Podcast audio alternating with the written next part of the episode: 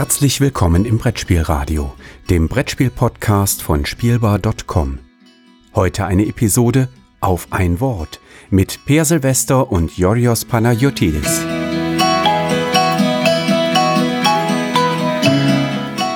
Hallo und herzlich willkommen zu einer neuen Folge auf ein Wort. Heute Folge 30. Kein Karlauer.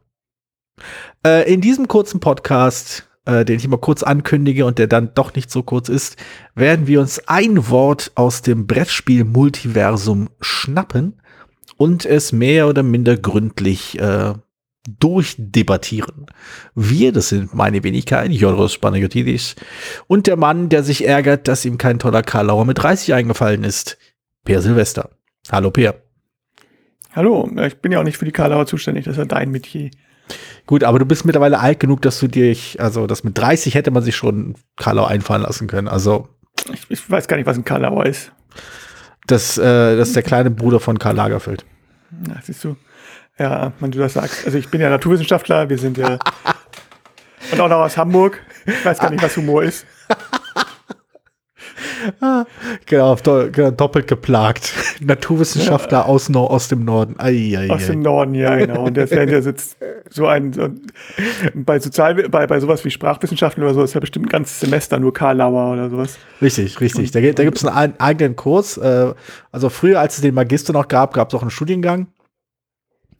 Aber ja, nee, wurde alles äh, weggekürzt, abgeschafft. Ganz schlimme Sache.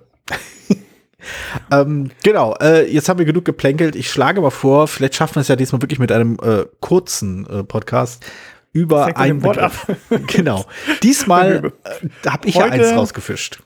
Genau, wenn du jetzt ein geeignetes Wort nimmst, zum Beispiel U-Boot Verteidigungssuppe oder so, dann. Ähm, der, Kla der, das, das, ist doch so ein klassischer Begriff aus dem Brettspiel-Multiversum. Ich meine, wer hat bei seiner letzten Runde äh, Siedler von Katar nicht gesagt, weißt du, diese U-Boot-Kapitänssuppe, äh, was war das? U-Boot-Verteidigungssuppe. U-Boot-Verteidigungssuppe ist ja ein geflügeltes Wort, also quasi in jeder Spielrunde, die ich so kenne. Ja, also insofern, also wenn Gut, keine Ahnung. also wenn das Nein. nicht dein Wort ist, ist es mein nächstes Wort. Sehr gut, sehr gut. Kann ich mich wenigstens ein bisschen vorbereiten. Nein, ich habe ein, äh, ein Wort gewählt, äh, welches ähm, mir frisch einfiel, weil ich es äh, frisch ausprobieren konnte. Und ähm, so kurz vor, vor, vor der Messe dachte ich mir, wollte ich dich nicht überstrapazieren. Deswegen habe ich mir gedacht, ich nehme einen Begriff oder ein Wort, über das du dich schon mal geäußert hast, über das wir ab und zu schon mal irgendwie privat gesprochen haben, dann muss, muss man jetzt nicht völliges äh, Neuland begehen und sich völlig neuartige Ideen einfallen lassen. Äh, das Wort, äh, welches ich für dich ausgesucht habe, Per, lautet semi-kooperativ. Ah, okay, ja, das ist ja, habe ich ja eine Dissertation zu geschrieben. Richtig, also, ich erinnere ähm, mich. Ähm, äh, also ja, klar, Semikooperativ ist ja so ein bisschen ein Begriff, der viele Bedeutung hat und das sind unterschiedliche Leute unterschiedlicher Meinung, was darunter zu verstehen ist. Äh, ich hatte mal eine kein gutes, kein guter Hinweis für den Begriff, muss ich da sagen. Ja, ja, also ich, es gibt ja, glaube ich, es gibt einen gewissen Konsens, was es ist, aber es gibt auch noch einen gewissen Konsens, oder nee, es gibt aber keinen Konsens bei bestimmten anderen Sachen, ob die dann runterfallen. Also mhm. ähm, ich hatte mal eine Twitter-Umfrage gemacht und ich meine, ich hätte die auch bei Spielbar schon thematisiert. Ich müsste, müsste ja. Ich glaube ähm, ja. Ne, also müsste äh, einfach mal hier bei uns rein mal gucken. Und dann findet man bestimmt das. Ah, genau. Wie viel Semi ist denn Semi-Kooperativ, hieß das Ding. Genau. Und ähm, Semi-Kooperativ ist ja teilkooperativ, wörtlich übersetzt. Also ist, ist Semi nicht halb? Ja, halb. Oder, ja, mhm. halb, halb, ist ein Teil, ja, ist richtig. Ist halb richtig. ist ein Teil, ja. Ähm, halb kooperativ. Ist jetzt die Frage, was halb kooperativ heißt? Ist genau die Hälfte von dem Spiel kooperativ? Nein, natürlich nicht. Also es ist so, sondern es ist mit allgemein gesagt, es ist prinzipiell kooperativ, aber es gibt halt auch Elemente, die, ähm, die, wo die Leute gegeneinander sind, mhm. antreten. Und das, was das jetzt genau heißt, ist so ein bisschen schwierig. Ähm, die meisten Leute sind auf jeden Fall der Meinung, wenn man zum Beispiel alle verlieren können, aber nur einer gewinnt, äh, scheint das auf jeden Fall semi-kooperativ zu sein. So, ne? Also Ach so? das hat semi-kooperative Elemente. Ja, das da sind relativ viele drin, also viele Mhm. einer Meinung gewesen. Und ähm, mein, wenn ich mich zumindest so so erinnern, also so, so das ist die ein, eine Variante. Eine andere semi-kooperative Variante ist, wo es, was eher nicht semi-kooperativ ist, wäre zum Beispiel Teamspiele, wo man sagen kann, innerhalb des Teams ist ja kooperativ, aber die Teams spielen gegeneinander, aber das wird normalerweise gar nicht als semi-kooperativ bezeichnet. Mhm. Äh, weil kooperativ wohl beinhaltet, dass mehr oder weniger alle zusammenspielen. Aber es gibt natürlich auch wieder Spiele, wo einer gegen alle spielt. So, ähm, Mhm. City of Angels zum Beispiel kann man so spielen, aber Mhm. Descent. Mhm. Äh, und da war, glaube ich, schon so ein bisschen so ein bisschen die Grenzfalle angemacht. Ist das jetzt semi-kooperativ oder kooperativ oder einer gegen alle? Also ich finde Es es halt, ist weder noch, meinst du? Also es ist kooperativ, es ist semi-kooperativ oder es ist weder noch. Ja, äh, weder noch, genau, ja. Ähm, das ist so ein bisschen ja, schwierig. Also bei dem, bei dem ist es halt ein bisschen was tatsächlich schwierig. Also es ist einer gegen alles, das halte ich halt für die bessere Bezeichnung, sicherere Bezeichnung. Also ich glaube, deswegen ist Mhm. das Problem bei Semi-Kooperativ ist, dass es so eine Sammelbezeichnung ist. Mhm. Und ähm, deswegen ist es bei einigen Fällen nicht ganz klar, ob man das damit meint. Das, Ähm, würdest du denn sagen, dass der Begriff, also mein Verständnis des- des Begriffs geht in die Richtung, dass er sich von einem anderen Begriff quasi abgrenzen soll. Und es ist naheliegend, dass man davon ausgehen kann, dass sich semi-kooperativ von einem kooperativen Spiel abgrenzen soll. Ja, ja, genau. Und deswegen ist, glaube ich, ähm, dieses, dieses, dieses einer gegen alle, also wenn alle, ist halt die Frage, wie, es gibt ja auch Spiele, wo alle gegeneinander spielen, aber einer eine Sonderrolle hat. Wenig, aber so ein paar gibt es schon. Ja, und also City of Angels kann man auch so spielen, zum Beispiel.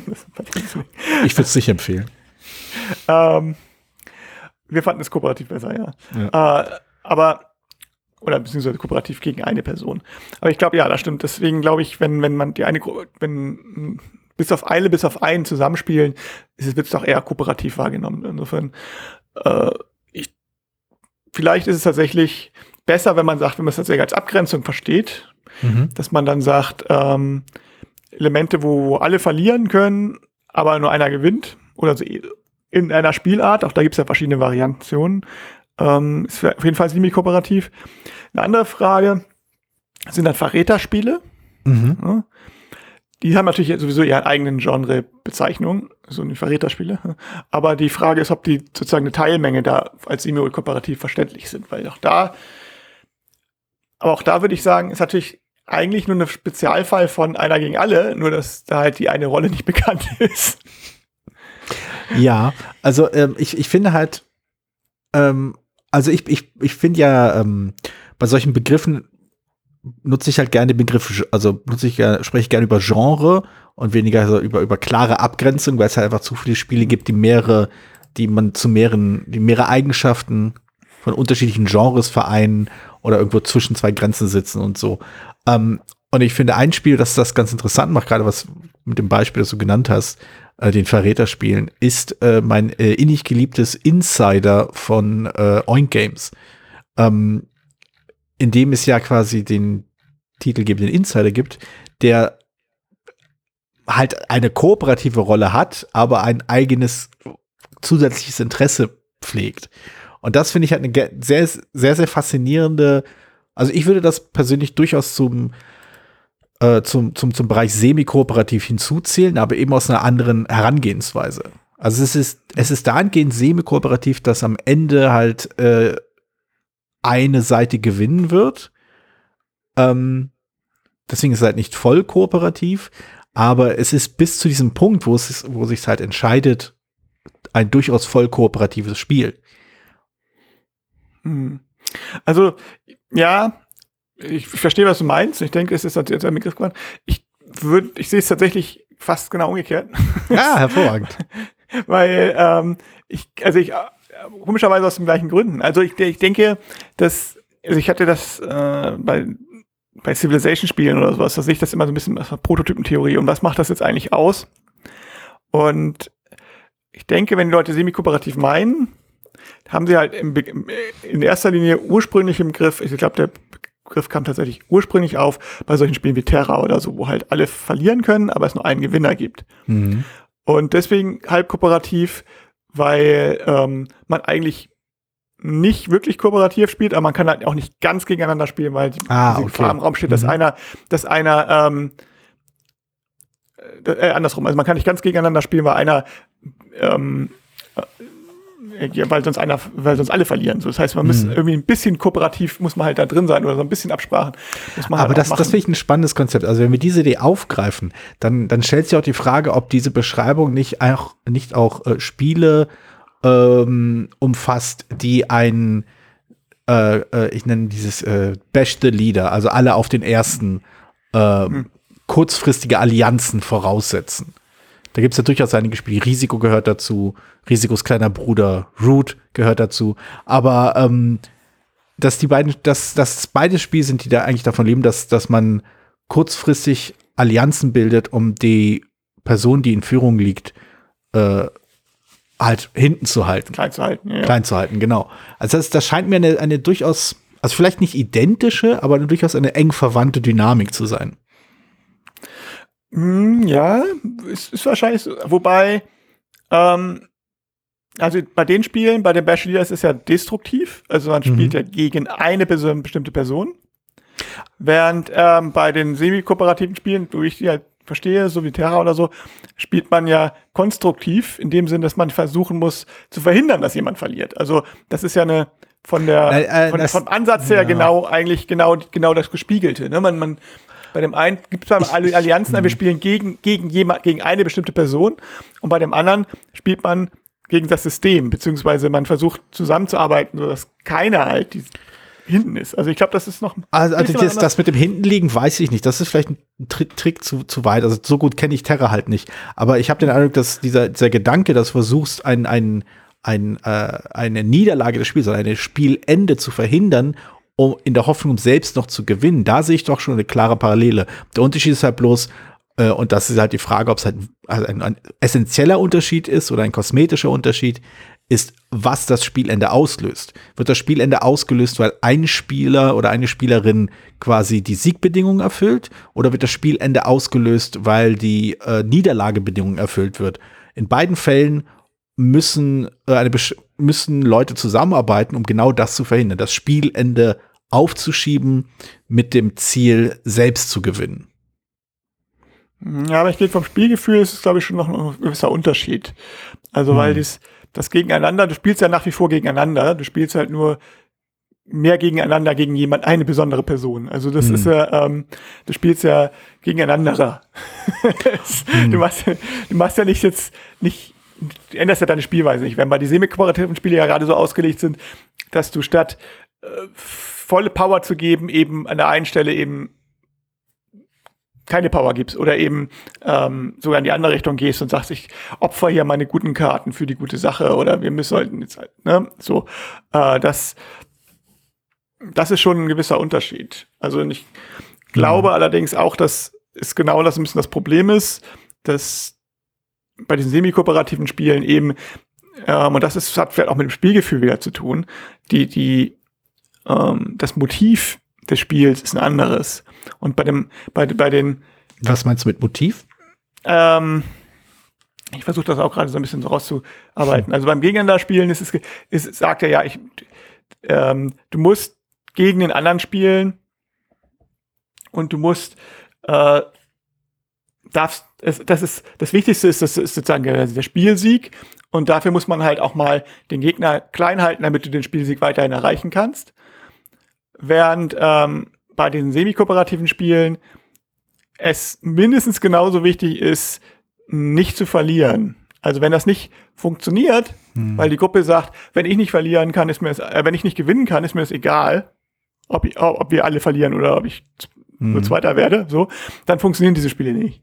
Also meistens nicht immer, aber es sind oft, das, das ist oft die Schwäche. Aber ich habe Spiele, den dass du Eindruck, dass in sch- beiden nicht Schwäche, Fällen- sondern also das Aber ich glaube, diese, diese Schwäche scheint mir in beiden, beiden, äh, beiden Fällen vorhanden zu sein. Also wenn ich in einem semi-kooperativen Spiel merke, ich kann nicht gewinnen, dann ist mir das, also ich bin überhaupt völlig raus, ist mir egal, ob ich dann versuche quasi das Spiel weiß ich nicht, ich finde also ich, ich verstehe diese, also diese, diese, diese Schwäche, da stimme ich dir zu.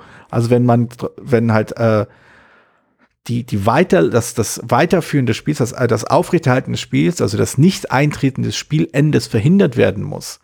Äh, und der einzige Grund, weshalb du das tust, darin besteht, dass du selbst gewinnen willst, dann ist das natürlich nur möglich in Spielen, in denen du auch noch selbst gewinnen kannst. Und da denke ich, und dann nehmen sich die beiden Spielarten nicht so viel. So weder die Bash the Leader Sachen noch die äh, semi-kooperativen, äh, die du meinst.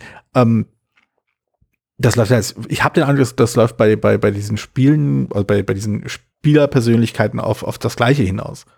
Also wer jetzt schon den Punkt erreicht hat, quasi ein Spiel zu schmeißen, weil, weil man nicht mehr gewinnen kann, ähm, da, der, der, ich es würde mich wundern, wenn die Person quasi in diesen beiden Spielearten sich groß anders verhalten würde.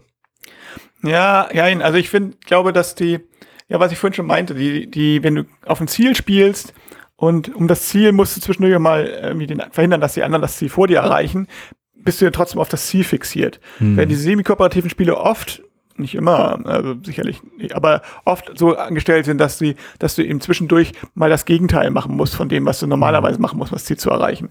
Nicht um jemanden auszubremsen, sondern halt um dieses, diese Sache zu verhindern. Und oft läuft diese Motivation dann so ein bisschen auch über, also über thematische Sachen oder so, wo du sagst, mhm. ähm, also bei Supremacy zum Beispiel, was war, glaube ich, eines der ersten, wo es eine Endebedingung gab, wo alle verloren haben. Und das war, wenn der zehnte Atomkrieg ausbricht, die zehnte Atombombe geworfen wurde. Und ähm, großartig. Und äh, ich, ich weiß, dass es äh, Runden gibt, die ja, also die Spieler, also Supremacy ist ja so ein bisschen so ein super Risiko so, ne? Mhm. Und ähm, die Spiel, also ich habe von Runden gehört, die tatsächlich gespielt, ich, dass die, die spielen bis, bis, bis oh, die neunte Bombe ist geworfen und dann, jetzt müssen wir aber alle mal zusammen und jetzt müssen wir aufpassen, dass das die letzte nicht mehr und dann mit Ende das, Ende das Spiel plötzlich, weil sie das so wichtig finden, so schlimm finden würden, einen Atomkrieg auszulösen. Ne? Also die neunte Bombe hieß tatsächlich, der Atomkrieg ist dann ausgelöst. Und, aber in anderen Runden, von denen ich auch weiß, ähm, dass dann halt so läuft, dass dann immer jemand sagt, naja, pf, ich kann ja sowieso nicht mehr gewinnen und ich bin jetzt, dann schmeiße ich die Bombe, dann haben wenigstens alle verloren. Ha, so. Das, mhm. ist, ähm, das ist von der, das ist natürlich jetzt ein krasses Beispiel, aber das ist, ähm, was ich meine. Du, hast, du müsstest bei semi-kooperativen Spielen hast du immer ein, ein Ding drin, wo du eigentlich gegen deine Interessen handelst, um damit alle nicht verlieren. Wenn du bei gegeneinander spielen, Bashe Leader ja irgendwie immer noch gegen, auch für deine Interessen spielst. Und alle haben ja, mit denen du deine Allianzen machst, haben ja ein Interesse daran, den Leader zu bashen, damit sie gewinnen können. Mhm. Also es handelt ja keiner wieder seine Interessen.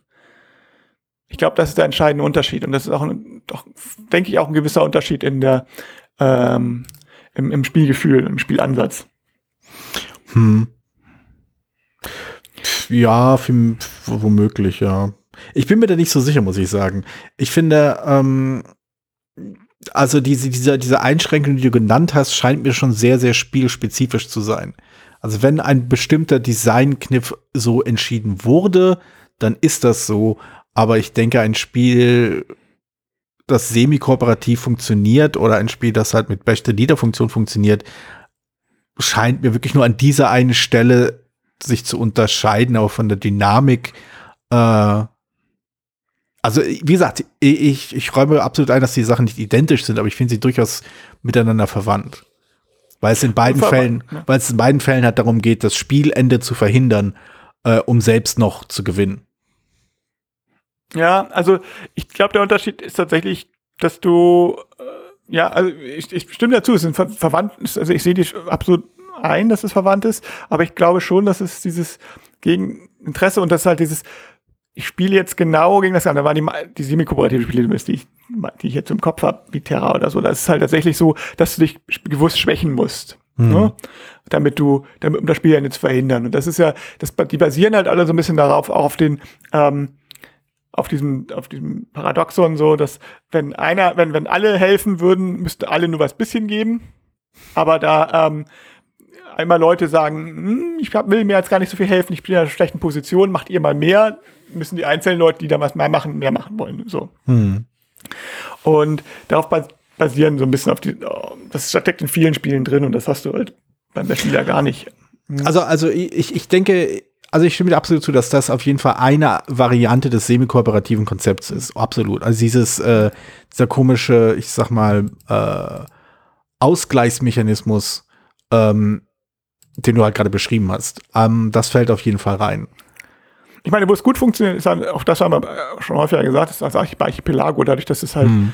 ähm, dass du nicht, dass du nicht weißt, wer führt, weil, oder wie du stehst, weil du nicht weißt, was für Wertungen es gibt. Und es eben die Möglichkeit gibt, das zweite, dass wenn alle verlieren, dass halt doch jemand gewinnt, weil dann hast du hm. nicht dieses, ich fahre das Spiel jetzt bewusst an die Wand, die ja nicht mehr gewinnen kann, ne? ich schmeiß den Tisch um quasi.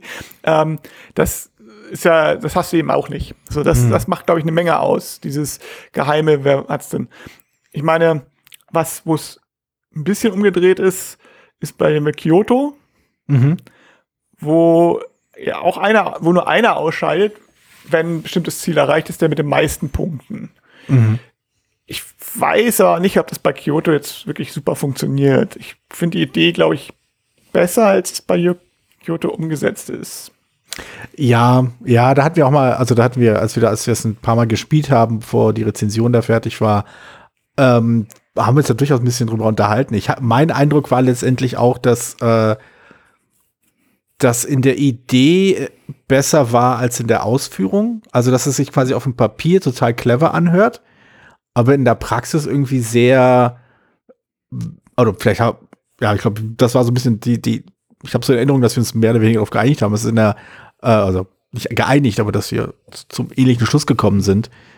Ähm, dass es sich, in, dass sich die, dieser Mechanismus in der Praxis einfach sehr zufällig und willkürlich und irgendwie, also in meinem Empfinden, ich fand es am Ende irgendwie ein bisschen unbefriedigend, ähm, aber ja. Ja, weil das Problem ist, dass da, da so viele geheime Informationen drin sind, mhm. also so viel, dass du gar nicht weißt, wo du stehst und ähm, dass du und am Ende sind alle doch irgendwie gleich auf, so ungefähr.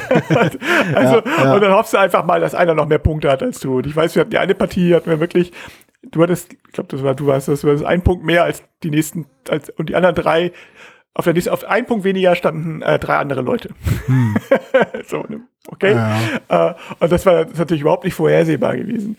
Und ich weiß aber nicht, ob es vorhersehbar ist, dann kannst du halt, ich weiß nicht, ob es dann, dann kannst du natürlich theoretisch auf, auf so ein, auf so ein äh, Sündenbock irgendwie sich einschießen und hm. reinschießen. Gibt übrigens auch ein Spiel, genau, das habe ich allerdings noch nicht gespielt. Es liegt, glaube ich, seit gefühlt zehn Jahren in meinem Schrank stehen. das heißt Alcatraz und äh, da äh, Alcatraz? Warte mal, das da gibt's mehr. Es gibt, ich glaube, so, mindestens okay. zehn Spiele, die Alcatraz heißen. Es ist, ähm, ist nicht Alcatraz the Scapegoat. Doch, das ist es. Ja, genau. Ah, doch, das hatte ich mal. Wo einer ausscheidet, also ich habe es immer noch nicht gespielt, deswegen war ja. es auch noch ähm, wo halt ist auch ein kooperatives Spiel, aber einer verliert halt tatsächlich. Mhm. Aber immer. So. Ja. Das ist dann halt, wenn man sich ja nachdem, ob man, äh, ja, das würde dann, ob es dann semi-kooperativ ist dann halt die, ja, Frage. die Frage ist halt, ob Schwarzer Peter semi-kooperativ ist oder nicht. Aber ja, also hm, gut, Schwarzer Peter ist natürlich, das Spiel Schwarzer Peter ist natürlich kompetitiv, aber äh, gibt es ja einen Gewinner. Mhm. Aber ähm, aber letztendlich, genau, letztendlich ist das ja der Mechanismus. Jeder versucht so ein bisschen zu planen und zu gucken und jemand mal irgendwie jemanden reinzureiten. Äh, es ist, ja, ist das semi-kooperativ? Ich habe es nicht gespielt, wir müssen es ja. besser entscheiden können. Also ich, ich weiß nicht, ich glaube, also wenn ich, wie ich das Spiel verstehe, ist es eigentlich du kooperierst ja nicht wirklich. So ist mir so eine thematische Kooperation. naja, du kooperierst halt so, wie du bei Bash the Leader kooperierst. Bloß halt in der, äh, in quasi, oh, hast es auf den Kopf gestellt. Du versuchst halt eine Person unten zu halten und ähm, die versucht natürlich quasi da rauszukommen, jemand anderen auf die unterste Position zu schieben. Ähm, wenn man da so ein bisschen drüber reflektiert, sind das eigentlich sehr, sehr üble Sachen, die da abgebildet werden. Aber in der Praxis fand ich das Spiel eigentlich eher so äh, unnötig tüftelig. Hm. Also tüftelig im Sinne von, äh, ich, ich habe so viele Aktionen, ich gehe dahin, dann dahin, dann kombiniere ich das mit damit und dann ziehe ich eine Karte oder so. Ja. Ja. Ähm, würdest du denn sagen, dass, dass der Bereich des semi-kooperativen Spiels, ähm, also wir können, glaube ich, schon mal festhalten, so super präzise abgegrenzt äh, ist semi-kooperativ vielleicht nicht. Es ist schon ein bisschen unspezifisch. Ja, nee, auf jeden Fall. Das hatte ich ja, ich hatte, weil mich das auch mal interessiert hatte, eben damals diesen Twitter. Losgelöst so. Also müsste mal wir bei unserer Webseite mal gucken.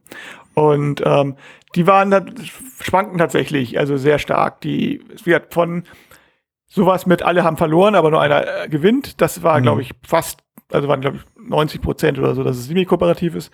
Und ähm, meiner Erinnerung zumindest.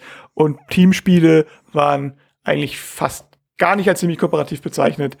So, aber das waren so die beiden Pole. Und dazwischen gibt es noch eine ganze Menge Grauzonen, mhm. die, äh, wo einige Leute sagen, und einige waren tatsächlich fast ausgeglichen. Also, wo dieses, äh, ich glaube, Verräterspiele zum Beispiel, mhm. äh, ob die jetzt als semi-kooperativ bezeichnet sind oder nicht. Also viele Leute verstehen was Unterschiedliches dran. Es gibt ja halt auch keinen, der das mal festlegt und sagt, das ist jetzt ein semi-kooperatives Spiel. Ne? Na, dafür haben wir diesen Podcast. Genau, ja, das ist ähm, nur dafür. Genau, nur dafür, nur dafür. Ähm, dann mal die nächste Frage. Was ist denn an semi-kooperativen Spielen spannend? Also warum, warum wollen Leute, warum machen Leute solche Spiele? Warum wollen Le Leute solche Spiele spielen?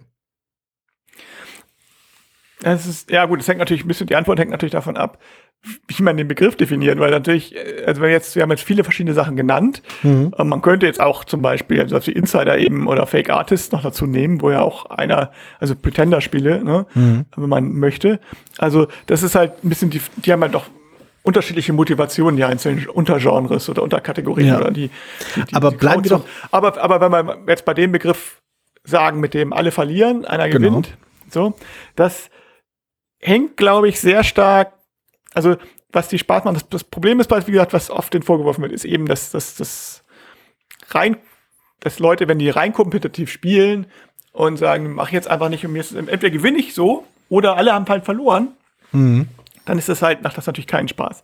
Wenn man es so spielt, ähm, also das ist ein bisschen die Kritik immer an den Sachen. Und ich glaube, der, der, der, dass das Spaß machen, der Grund, warum man diese semi-kooperative Sache drin hat, ist zum einen oft tatsächlich irgendwie eine Abbildung, Modell von irgendwas, weil das halt sich anbietet. Ne? Mhm. Also wir haben äh, bei bestimmten Themen, also Umweltschutz oder so zum Beispiel, äh, um halt sozusagen Dilemma zu erzeugen, arbeite mhm. ich für alle oder arbeite ich, also arbeite ich gegen, gegen meine eigenen Interessen oder arbeite ich für meine eigenen Interessen mit dem Risiko, dass alle verlieren?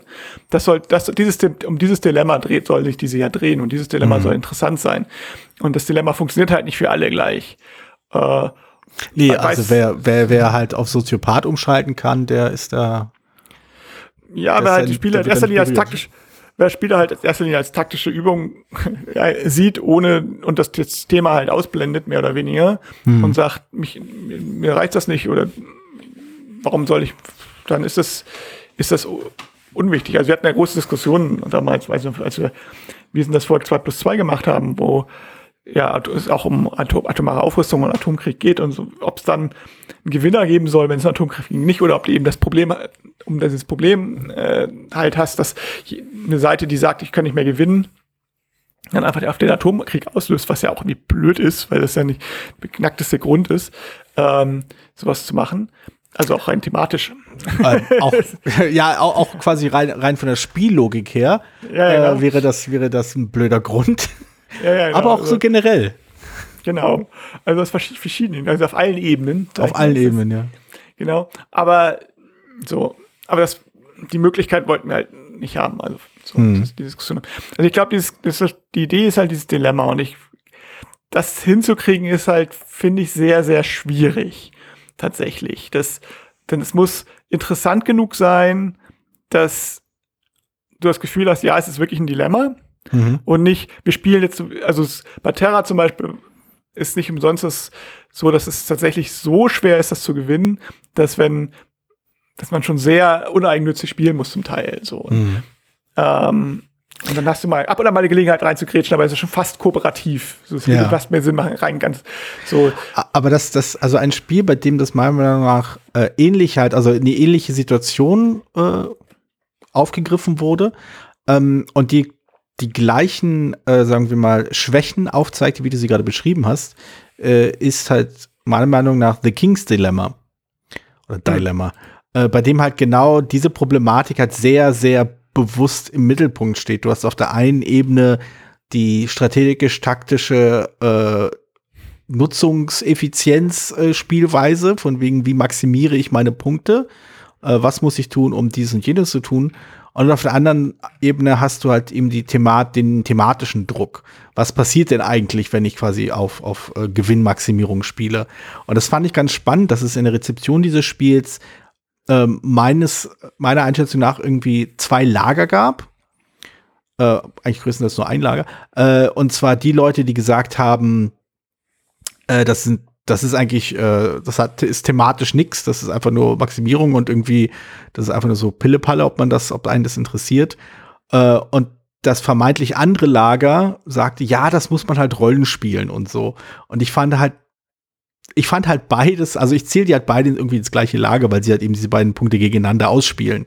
Also Thema auf der einen Seite und halt äh, mechanisches äh, Optimieren auf der anderen Seite. Und ich glaube, äh, vielleicht ist das einmal dieser Knackpunkt im semi-kooperativen Spiel, dass die, genau dieses Dilemma, das du beschrieben hast, eben halt, dass das Spieler das auch äh, erleiden wollen. Ja, genau. Also es ist, ich glaube, Kings Dilemma ist jetzt ein Beispiel, wo das tatsächlich gut funktioniert. Dadurch, dass du immer deine eigenen Interessen spielst und dass du aber auch nicht weißt, was wirklich weißt, was für negative Sachen jetzt passieren. Also du kannst mhm. ja nicht mhm. sagen, ich fahre das jetzt für alle gegen die Wand, weil du gar nicht weißt, ob das vielleicht das Ziel der Leute ist. Ne? Also ja. Also auch wie bei Archipelago auf eine ganz andere, also mechanisch auf eine ganz andere Art und Weise gelöst, ist ja auch ein ganz anderes Spiel, aber es ist vielleicht tatsächlich so ein bisschen steckt das die ähnliche Lösungsidee da drin und dann ist es tatsächlich reizvoll, weil du eben nicht weißt, manchmal muss ich dann vielleicht doch also vielleicht zum Beispiel den König noch am Leben lassen, weil ich habe mein Ziel auch noch nicht erreicht. Das kann ja auch passieren. Mhm. So, und ich äh, versuche jetzt noch vielleicht noch den da hochzukriegen oder so. Und jetzt handle ich mal gegen meine Interessen, um, das, um noch eine Chance zu haben in dieser Runde irgendwie. Mhm. Und ähm, das ist schon schwierig. Also ich glaube, ja, ich glaube auch tatsächlich, dass in den meisten Fällen es halt Gut, es gibt noch ein paar Spiele, wo es tatsächlich wirklich nur, wie bei CO2 ist es wohl so, ich habe es nicht gespielt, aber was ich gehört habe, ist, dass die, dass das alle verlieren kaum eintritt. Mhm. Außer alle spielen wirklich blind so fast so. Mhm. Also es ist kein, keine wirkliche Gefahr, die im Hintergrund lauert. Mhm. So, ich glaube, das optimale semi-kooperative Spiel hätte so ein, hat immer so halt die Gefahr im Hintergrund, so ein bisschen, aber gibt ja noch genug Freiräume, dass du sie nicht, dass, dass du ja, dass das, dass das so, dass du nicht völlig willkürlich spielen kannst, dass sich dich ein bisschen einschränkt, aber eben nicht so stark, dass du sagen kannst, ähm, na, jetzt muss ich ja gezielt dagegen spielen, da habe ich keine Lust zu, so, sondern mhm. ich muss jetzt ähm, ab und an mal ein bisschen. Also es gibt Beispiele, die das ganz gut hinkriegen. Ich meine, ihr könnt jetzt auch auf eine gewisse Art und Weise ist ja auch äh, tiefe, das tiefe Land so ein bisschen. Mhm. So, auch wenn es rein kompetitiv ist, vom rein mechanisch und von der Spielansatz hat ja keiner verloren. Aber auch da versuchst du ja auf eine andere Art und Weise das hinzukriegen, dass du irgendwie alle irgendwie versuchen, diesen Deich zu bauen und wenn nicht, dann sind die Schafe halt mehr wert. so. Also irgendwie gleicht sich das ein bisschen gegenseitig aus. Das, das schafft, schafft es auf eine andere Art und Weise. Und ich glaube, dieses Dilemma mit bei semi-kooperativen Spielen, wo alle verlieren, aber nur einer gewinnt, das ist schon sehr, sehr, sehr schwierig hinzukriegen, glaube ich, mhm. eine gute Art und Weise. Dass das tatsächlich als Gefahr wahrgenommen wird, aber ja. nicht als frustrierend. Ja. Äh, glaubst du, dass ein Grund vielleicht, weshalb dieses semi-kooperative Bereich so reizvoll erscheinen mag, äh, darin, darin zu finden ist, dass es sich im, dass im Großen und Ganzen, im Großen und Ganzen die Frage gestellt wird, dass man sein, also hast du ja schon ein paar Mal gesagt, aber halt dieses äh, Eigennutz äh, versus Gemeinschaftsinteresse. Und dass sich das halt äh, auf verschiedenen Ebenen eines Spiels äh, durchdeklinieren lässt. Hm. Also ich vermute mal tatsächlich, dass die meisten, also ich weiß nicht, ob es semi-kooperativ so viele Spiele gibt, glaube ich gar nicht. Und es, nee, war nee. mal, es war mal mehr, ein bisschen mehr Mode, jetzt ist es tatsächlich rausgegangen, weil die meisten das nicht so mögen. Ähm, glaube ich. Also es ist tatsächlich sehr umstritten in der Spieleszene, meine mhm. ich, zu sehen. Also ich fürchte tatsächlich, die meisten semi-kooperativen Spiele benutzen den semi-kooperativen Aspekt aus thematischen Gründen und nicht so sehr aus spielerischen. Mhm. Und ähm, deswegen hängt das auch sehr davon ab, ob man das, wie man das wahrnimmt, ist halt, wie tief man in das Thema eintaucht, quasi. Mhm. Also wie weit man, spiele ich das jetzt wegen des, des Themas oder spiele ich das wegen des Wettstreits? Und wenn man es wegen des Wettstreits spielt, glaube ich, funktionieren die nur mit einigen Tricks wie bei Archipelago oder King's Dilemma, ähm, während, während, während, wenn es thematisch, wenn man es des, des Themas wegen spielt oder wegen der Immersion oder was auch immer, dann funktionieren die wahrscheinlich besser, weil dann können die ihre, dann gibt's das Dilemma wirklich und du hast halt nicht das Problem, dass du sagst, naja, gut, ich ähm, mache hier ja was am Spieltisch, was ich normalerweise nicht tue. Ich habe meinen Artikel gelesen, fand ich ganz lustig über, äh, über, über diese politischen Planspiele, die es an Schulen immer gibt. Mhm. Äh, Kanonen und Butter war eins der erste, aber man, es gibt mittlerweile immer ganz viele. Ich meine, ich bin kein Politiklehrer, deswegen kenne ich die nicht so, aber also wo halt die Schüler dann die oder Schülerinnen so die ähm, Rollen von Politikern übernehmen oder von verschiedenen Ländern übernehmen oder von mhm. Gesell einer Gesellschaft oder was auch ich und sich mit einer Verhandlung machen müssen. Und die äh, Artikel hatten sie irgendwie so eine Runde begleitet, die das schon spielen und da und die, die eine Grunde war halt, der, der eine Tisch, der eine Fraktion war das der Kriegstreiber und alles. so, so. Obwohl das gar nicht in der Rollenbeschreibung drin stand. Das haben sie halt so, so gespielt. Mhm. Und mein, der, meinte, der Lehrer meinte auch, ja, also liegt es nicht unbedingt an dieser Klasse, sondern ganz allgemein ähm, hat er dann die Erfahrung gemacht, dass es viel stärker eskaliert als äh, Realität. So. Ja, und ja. dann haben sie halt die, die, die Leute gefragt, warum, also die Schülerinnen, Schüler, vor allen Dingen, ich glaube so Junge, der da geantwortet hatte, ähm, warum, warum er dann so spielt. Und meinte, na, es geht ja um nichts. ähm, äh, kann man ja mal versuchen, mal gucken, was passiert, wenn man ein bisschen stunk macht und so weiter. Das wird er im normalen Leben natürlich nicht machen. Er wird auch nicht dafür plädieren, dass sie so handeln. Aber äh, man kann es auch, ich das macht da viel mehr Spaß total auf. extrem zu spielen als so als ja. so, so aber das, das, ich glaube dass das fällt halt in diesen Eskapismus-Gedanken des Spiels ähm, und halt wie ernst man oder halt anders formuliert wie ernst man das Spiel spielen will und das ist mhm. glaube ich schon ganz interessant dass halt äh, vielleicht ist das der Grund der, den du meinst weshalb semi-kooperative Spiele vielleicht äh, als Genre gerade nicht so beliebt sind oder gerade in Mode sind äh, weil sie eine gewisse Ernsthaftigkeit einfordern, um zu funktionieren. Du kannst sie halt eben nicht nur als ne, Zerstreuung im Sinne, wir spielen, wir gucken mal zum Spaß, wer von uns besser optimieren kann, sondern du musst halt ein gewisses Investment in das Spiel hineinlegen, in die gemeinsamen Ziele, die das Spiel dir vorgibt. Und äh, wenn das halt nicht da ist, wenn das, wenn diese wenn du diese gemeinsamen Ziele nicht ernst nimmst oder so, sie dir egal sind, weil du ja nicht gewinnen kannst, wie du es schon gesagt hast vorhin, dann, dann stehen diese Spiele auf sehr, sehr wackeligen Beinen. Ja. Also zumindest die, die im engeren Sinne, ne? Also jetzt wir mhm. jetzt nicht über ganzen Verräter und was es sonst noch so gibt, Spiele geredet, so, sondern tatsächlich um diese, diesen Mechanismus, mhm. diesen alle verlieren Mechanismus oder vielleicht gewinnt nur der eine nicht. Also das ist halt die, also was Kyoto dann gleich ganz gut gemacht hat, es gewinnt halt einer nicht so. Mhm. Ähm, aber ich, Kyoto hat halt ein bisschen daran gescheitert, dass es dann der zweitbeste gewinnt. So. Und das ist dann wirkt dadurch ein bisschen komisch. So, also was, was willkürlich. Also es gibt ein paar Spiele, wo es dann tatsächlich der, dieses komplett auf den Kopf drehen. Mhm. Also äh, ich zum Beispiel das eine spanische, was du vorgestellt hast, mal. Uh, Barcelona, The Rose of Fire. Da wird die äh, Punktewertung auf den Kopf gestellt, ähm, wenn äh, bestimmt, ein bestimmtes Ereignis eintritt und das läuft darauf hinaus, dass halt deine, also du baust halt Wohngebäude und äh, die Wert, es gibt halt, genau, und die haben halt äh, ja, die haben halt eine gewisse Wertung, so eine gewisse Hierarchie. Bestimmte Gebäude sind sehr viel wert, bestimmte Gebäude sind sehr wenig wert.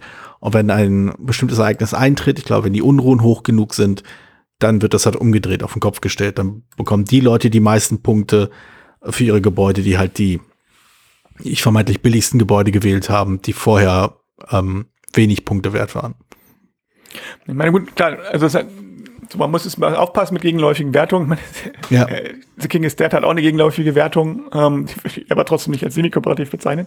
Also ich würde die Spiele wahrscheinlich sowieso nicht als semi-kooperativ bezeichnen. Hm. Aber da steckt dann ähnlicher Gedanke drin. Cryo, nee, Crisis, Mhm. Crisis, ja.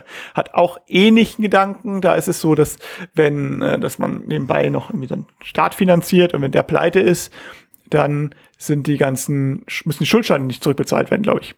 Also ich, mhm. So habe ich es im Kopf, im Kopf. Also es gewinnt immer noch der Punkt Beste, aber die Wert, was, was Punkte zählt, ist ein bisschen anders, beziehungsweise zählen nicht alle es gibt ein paar gleiche und ein paar Unterschiede. Also es ist nicht ganz so krass wie bei dem Barcelona-Spiel, mhm. aber äh, haut auch in so eine Kerbe. Und ich glaube, die würde keiner als semi-kooperativ bezeichnen, weil sie ja vollkommen, weil man die ganze Zeit gegeneinander spielt, nur mit unterschiedlichen Wertungen. Mhm. Aber die haben so einen ähnlichen Gedanken drin. Also, dass die tatsächlich die Wertung umflippen. Wenn man, naja, du, ähm, du hast halt ein gemeinsames Interesse. Also du, du, es entstehen zum Beispiel bei Barcelona entstehen zumindest kurzfristig äh, Interessensgemeinschaften. Und zwar die Leute, die dann quasi viel investiert haben in die Edelgebäude. Ähm, es, geht, es geht halt um Wohnraum im Großen und Ganzen bei Barcelona. Es werden entweder halt äh, reiche Villen gebaut, für, also Villen für die reichen Leute, wo kaum jemand drin lebt, aber halt ne, bringt viele Punkte. Oder halt billige Wohnungen für die Massen. Ähm, das Problem ist, wenn du halt, wenn halt zu viele Leute aufgrund der, äh, der Wohnungskrise halt eben auf den Straßen sitzen, äh, kommt es halt zum Aufstand und dann wird alles umgedreht. Dann sind die Leute, die halt äh, billig und also billigen Wohnraum zur Verfügung gestellt haben, kriegen halt viele Punkte und die Leute, die halt nur in Luxuswohnungen äh, investiert haben, kriegen halt sehr wenige Punkte dafür. Von daher, wenn du dich erstmal auf eine Schiene festgelegt hast, ähm, hast du ein Interesse daran, äh, für die Stabilität äh, der, der, der Wohnsituation in Barcelona zu sorgen. Und wenn du halt, wenn du es nicht getan hast, dann hast du Interesse daran, für Unruhen zu sorgen. Und äh, deswegen da über, über ein, zwei Ecken komm, landest du dann auch wieder, wieder bei diesem beste Leader-Prinzip von wegen, wir arbeiten zusammen, weil wir beide ein, ein, gewisses Interesse daran haben, dass bestimmte Ereignisse nicht eintreten. Also vorübergehende Allianzen, was halt oft eben ein, also ich glaube schon, dass das so vorübergehende äh, Allianzen eben ähm, oder Bündnisse, so vorübergehende Bündnisse schon oft mit dem Gedanken des semi-kooperativen Elements, noch nicht unbedingt des semi-kooperativen Spiels, aber zumindest von, von mhm. vielen Spielenden als annähernd semi-kooperatives Element bezeichnet werden. Ja, ich meine, das würde dann ja auch zum Beispiel für das tiefe Land übereinspringen, was hm. Ähm, übrigens finde ich immer noch sehr under, unterm Radar es, es, es, blitzte kurz auf. Also ich weiß, dass ein paar Leute durchaus äh, sehr lobend drüber gesprochen haben, aber ja, es ist, glaube ich, auch ein bisschen schnell wieder verschwunden. Ich habe den Eindruck, weil es halt auch thematisch nicht viel eigenen Charakter hatte. Also zwischen Aale Erde und ich glaube gefühlt drei, vier anderen mhm. äh, Spielen, in denen es um irgendwie Viehzucht nah Wasser ging, äh, ging das einfach so ein bisschen unter. Ja, kann sein. Also, haha. sehr, sehr witzig, Seabot jetzt sehr.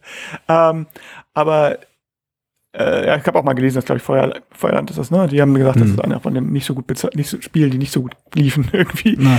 Aber naja, ähm, jedenfalls, genau, also diese Kategorie würde ich, wie gesagt, nicht als semi-kooperativ bezeichnen, aber ich kam, schlagen insofern thematisch in die gleiche Kerbe und das, ich glaube, die Leute, bevor sie, also die Leute, die Autoren und Autorinnen, die heutzutage thematisch in die Richtung gehen wollen, machen eher dann eine neue Wertung auf, hm. als dieses alle verlieren. Hm. Und ich, weil es eben dieses Fragile ist und weil das sehr schwierig ist, das so hinzukriegen, äh, wenn die Leute nicht sehr thematisch spielen. Also wenn die Leute nicht sagen, oh, jetzt ist es mir wichtiger, dass wir das ist ja ein bisschen auch so bei Dead of Winter. Es ist ja basiert, mhm. da ist es halt so, dass es einen Verräter gibt. Aber ähm, wenn es den jetzt nicht gäbe, wäre es halt auch so. Ne? Wenn ich, ich, ich hoffe, jeder achtet so ein bisschen auf, auf, sich, aber man muss gleichzeitig auch so ein bisschen auf die, äh, die, die, die, die, die, die Stadt, die man da, oder das Dorf, mhm. die, ich weiß gar nicht, das Lager. Das, heißt. das Lager, genau, danke. Das Lager äh, arbeiten, so. Das ist ja so ein bisschen, steckt da ja auch so ein bisschen drin, müssen alle fürs Lager arbeiten, aber man hat so ein bisschen so ein Feindbild, weil wir wollen ja nehmen, nicht, dass da Verräter Ne? Also, also ich weiß noch, dass mir das Spiel dahingehend sehr gut gefallen hat, weil du zwei Ziele hattest, die du beide erfüllen musstest. Das eine war ein gemeinschaftliches Ziel, ausdrücklich, und das andere war ein privates Ziel. Das war gut. Das, also, das war so eine Erfahrung, die du auch gemacht hast. Manchmal sind die privaten Ziele völlig zufällig geglückt oder völlig zufällig misslungen. Und das hat sich dann sehr, willkürlich und blöde angefühlt, wenn man irgendwie nach dem ersten, nach zwei Runden irgendwie sein Ziel erfüllt hat und dann eigentlich nichts mehr tun muss. Äh, oder durch einen blöden Würfelwurf dann am Ende irgendwie da in der letzten Runde dann irgendwie was Wichtiges verloren hat und dann plötzlich Ja. Oder eins von diesen Crossroad-Ereignissen. Oh, jetzt bist du, ja, jetzt bist du ins Eis eingebrochen und gestorben. Jetzt verlierst du an den Karten und hast keine Chance mehr innerhalb einer Runde was zu machen. Ja, so. äh, das- also das- wir hatten das, wir hatten vor allem das Gefühl, vor allem und äh, vor allem das, das, das, wir hatten dann es geschafft, das Lager am Halten. Wir hatten so ein richtig schönes Gefühl. Ja, wir haben in der letzten Runde es geschafft gegen den Verräter quasi, dass Hm. das Lager noch überlebt. Juhu! Gewonnen haben aber nur wir beide. und du und du nicht. Oder vielleicht wahrscheinlich Ja. einer der mit, aber, und das war irgendwie so, äh, es war total blöde, weil wir natürlich das Gefühl hatten, wir haben das, also der Schwerpunkt des Spiels, der Fokus des Spiels war für uns auf das, das Retten des Lagers. Hm. Und weil das auch von der Spieldramaturgie viel interessanter war, als jetzt dieses, ich behalte jetzt eine Karte, weil Ja. die für mehr ein Ziel zufälligerweise ist. Und Ja. Ja, das ist, also ja, also ich glaube, die auch da, das wäre so ein Fall von wegen, äh, dass die Idee, glaube ich, ganz cool war, aber die Umsetzung irgendwie ganz viele äh, Schwächen hatte. Also, Ja, also Schwächen ist vielleicht zu hart, aber zumindest Punkte, wo, wo dann, wo es dann so Situationen gab, die einfach super unbefriedigend waren. Da ist halt auch hier der Fokus, und vielleicht ist das tatsächlich nochmal ganz gut für auch für Semi-Kooperative. Es ist halt schwierig, einen Fokus auf zwei Sachen zu legen. Und ähm, also, dass du das Gefühl hast, ich spiele jetzt auf diese Sache und gleichzeitig noch parallel noch auf diese Sache. Ne, bei Dead of Winter steht, einer, also meiner Erinnerung nach, ist auch länger her, dass ich es gespielt habe, halt der Fokus doch auf das Lager retten oder nicht retten, je nachdem, welche Seite man, ob man Verräter ist oder nicht. Ne? Und das andere, es läuft so ein bisschen nebenbei so mit den Karten ziehen. Das macht man halt auch, aber man Ja. ähm, und das ein bisschen ist bei diesen anderen alle verlieren auch. Ich spiele in erster Linie da drauf und nebenbei muss ich halt auch noch darauf achten. Also, wobei das da jetzt ist bewusst nicht formuliert habe, was darauf und darauf ist. Also bei einigen Spiel Spielen ist es halt der Fokus mehr darauf, dass du auf dein eigenes Ziel spielst und du musst ab und an mal und nebenbei musst du halt auch verhindern, dass alle verlieren. Und bei anderen semi-kooperativen Spielen musst du halt vor allen Dingen primär verhindern, dass alle verlieren. und nebenbei kannst du auch mal was für dich tun, ab und an mal. So, so ist also, das ist vielleicht so, was ich vorhin schon sagte, CO2 auf der einen Distanz, wo du hauptsächlich auf dich selbst spielst und vielleicht mal an einer Stelle mal bisschen was auf, mal irgendwie nicht ganz optimal spielst, damit es nicht, damit du sicherheitshalber damit gesichert ist, dass das Spiel nicht für alle verliert. Und bei Terra musst du in erster Linie gegen das Spiel spielen und darfst dann ab und an mal, wenn es wirklich gut läuft, auch mal ein bisschen was sichern für dich selbst. so und ähm, dadurch ist aber der Fokus immer auf eigentlich was anderem und nicht Ja. auf, das, auf beiden gleichzeitig. Also dass das wirklich so auszubalancieren, ist vielleicht tatsächlich schwierig. Ja, aber ich habe so den Eindruck, ich glaube, da fehlt einfach so der eine Kniff, der äh, diese, diese, diese Zweigleisigkeit der Zielsetzung irgendwie gut zusammenbringt. Ich bin, also ich bin noch nicht davon überzeugt, dass, dass, die, äh, dass dieses Konzept unver unvereinbar ist. Nee, das ist immer ja Archipelago. Genau, aber selbst Archipelago hat halt seine Kritiker bekommen. Und ich glaube, es liegt zum Teil auch einfach daran, dass Archipelago äh, aus einer Zeit stammt, in der das, das Konzept des semi-kooperativen Spiels halt alles noch so in seinen Anfängen war, wo auch viele Spielgruppen noch nicht genau wussten, wie, wie das genau funktioniert, was das Spiel von einem erwartet, was es einfordert und was das genau fürs Spielgefühl bedeutet oder was das vielleicht auch für die äh, Abwägungen bedeutet, die man als, äh, die man als Spieler oder Spielerin im, äh, am Spieltisch halt hat. Ähm, Das ist, das ist immer so mein Eindruck gewesen, wenn ich das mit Leuten gespielt habe oder wenn ich mit Leuten drüber gesprochen habe.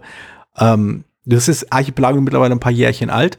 Ähm, mittlerweile, also gerade so ein Spiel wie hier äh, Battlestar Galactica zu, damals hat oder auch auch später so quasi äh, Varianten von Werwolf wie äh, der Widerstand oder sowas dann verschiedene andere dieser dieser Verräterspiele haben das so ein bisschen aufgelockert, haben so ein bisschen äh, verbreitet, dass man ungefähr weiß, okay, es gibt so eine Art wie du es gesagt hast, es gibt halt Spiele, die diesen Dilemma-Charakter haben. Deswegen mache ich dieses oder mache ich jenes. Ich muss eigentlich beides irgendwie für mich und, oder für uns alle und auch für mich ein bisschen oder vielleicht auch gegen mich ein bisschen. Ich könnte mir vorstellen, dass, dass, da, dass das Genre durchaus noch Potenzial hat und es vielleicht noch nicht die, äh, die, die Referenz an semi-kooperativem Spiel, dass sie noch nicht gemacht wurde. Ja, es gibt auch ein paar, mir fällt es auch noch ein, das sollte ich vielleicht noch ergänzend sagen, bei denen sozusagen, wo alle verloren haben, weil irgendwie das Spiel, also weil alle ganz schlecht gespielt haben.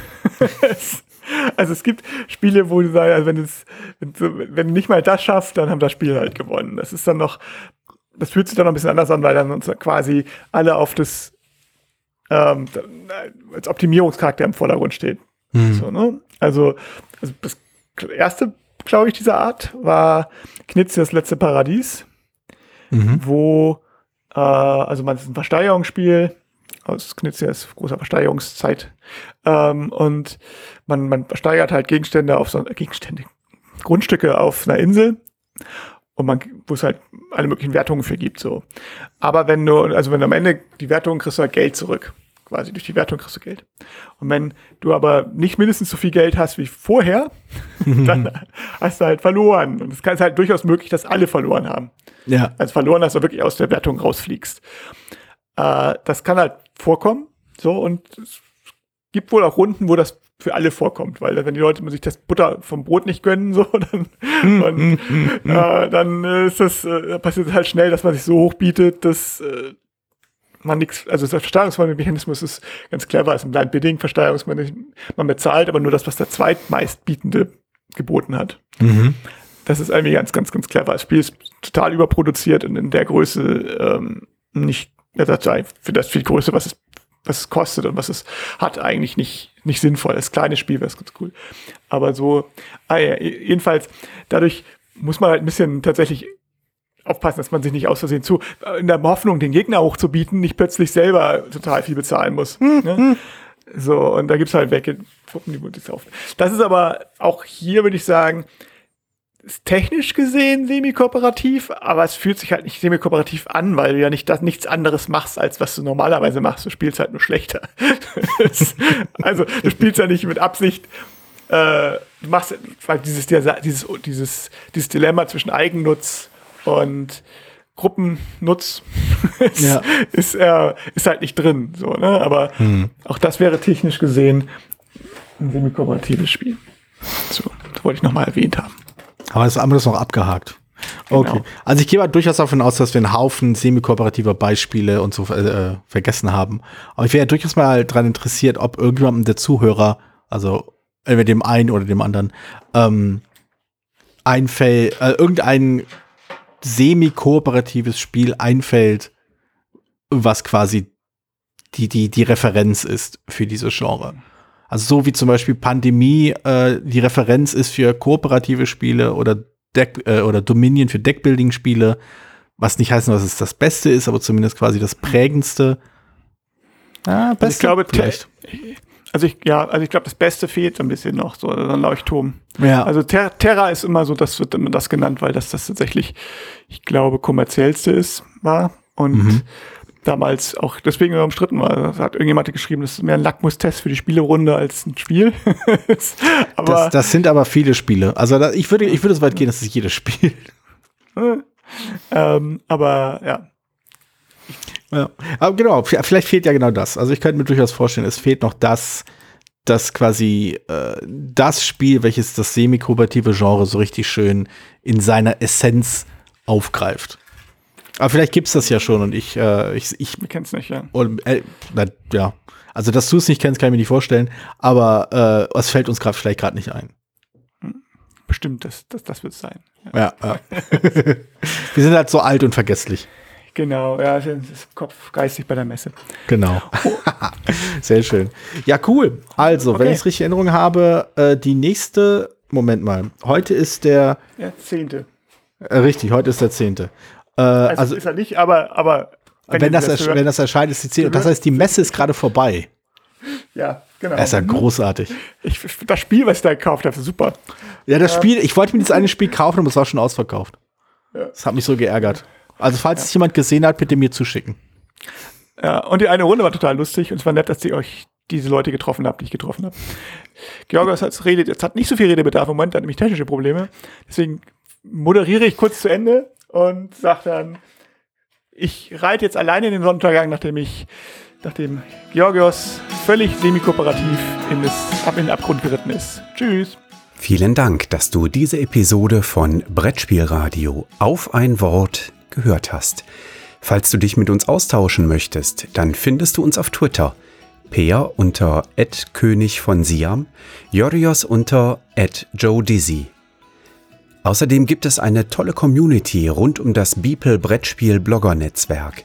Hier nutzen wir Discord für den Austausch mit Hörern, Lesern und Zuschauern. Falls du ebenfalls dazu stoßen möchtest, klicke auf den Einladungslink in den Show Notes. Natürlich kannst du uns auch gerne Sprach- oder Textnachrichten zukommen lassen. Dazu erreichst du uns unter 01590 55 11 223. Bis bald, wieder hier bei Brettspielradio auf ein Wort.